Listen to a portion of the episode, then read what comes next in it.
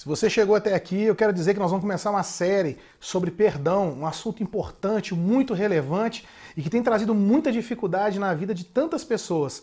Se esse assunto te interessa, fica comigo porque vai ser de Deus para as nossas vidas. Eu sou o pastor Marcão e faço parte de uma geração de influentes. Vem comigo.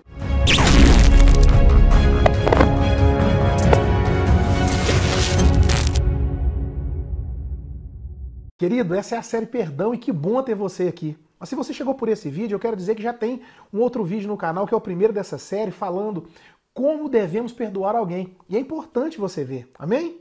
Mas vamos lá. Você pediu perdão e a pessoa não aceitou, não reconheceu.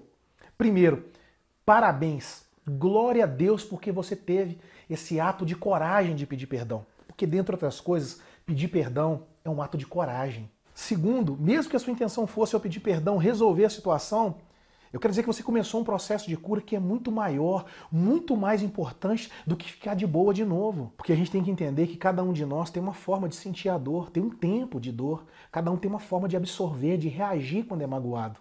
E isso não depende de nós. Mas com 100% de certeza, existe uma ação direta na dor do outro pedido de perdão.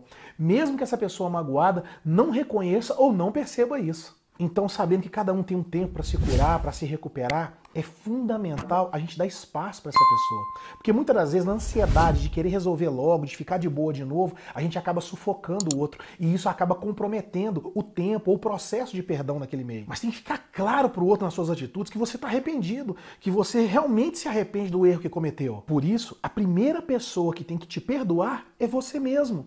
Porque senão você vai ficar carregando o peso do erro que você cometeu e não vai ter condição de encarar a outra pessoa. E se ela não te perdoar, você vai ter a paz, a certeza certeza, a convicção no seu coração que você está perdoado. Porque é aqui que a gente erra muitas das vezes. Porque a gente define perdão puro e simples como ficar de boa, fazer as pazes, tá tudo bem entre nós de novo. Mas perdão é o processo de cura que começa a pavimentar essa estrada de volta à reconciliação. Olha o exemplo do filho pródigo. Quando que ele foi perdoado? Não foi quando ele chegou na casa do pai, mas quando ele estava lá no meio dos porcos, foi quando ele caiu em si. E aí você tem que entender que o perdão é concedido na medida que você perdoa. Porque senão a oração do Pai Nosso se transforma numa oração condenatória. Porque vai dizer assim: olha, perdoa as minhas ofensas da forma que eu perdoo quem me ofendeu. Perdoa as minhas dívidas na medida que eu perdoo quem me deve. Você consegue entender que perdoar é a maior demonstração que você quer o perdão de Deus sobre a sua vida? Mas para alcançar o perdão de Deus tem que ter arrependimento. Metanoia.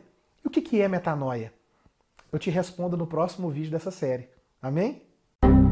Querido, eu vou me despedindo de você e quero dizer que essa jornada tem sido muito proveitosa, muitas pessoas têm sido abençoadas. Se esse vídeo falou com você, deixa no comentário, curta, sabe? Manda esse vídeo para outras pessoas, porque eu tenho certeza que pessoas estão sofrendo pela falta de perdão. Tem pessoas sofrendo porque pediram perdão e não conseguiram ser perdoadas por aquela pessoa. Então você pode abençoar vidas com esse vídeo.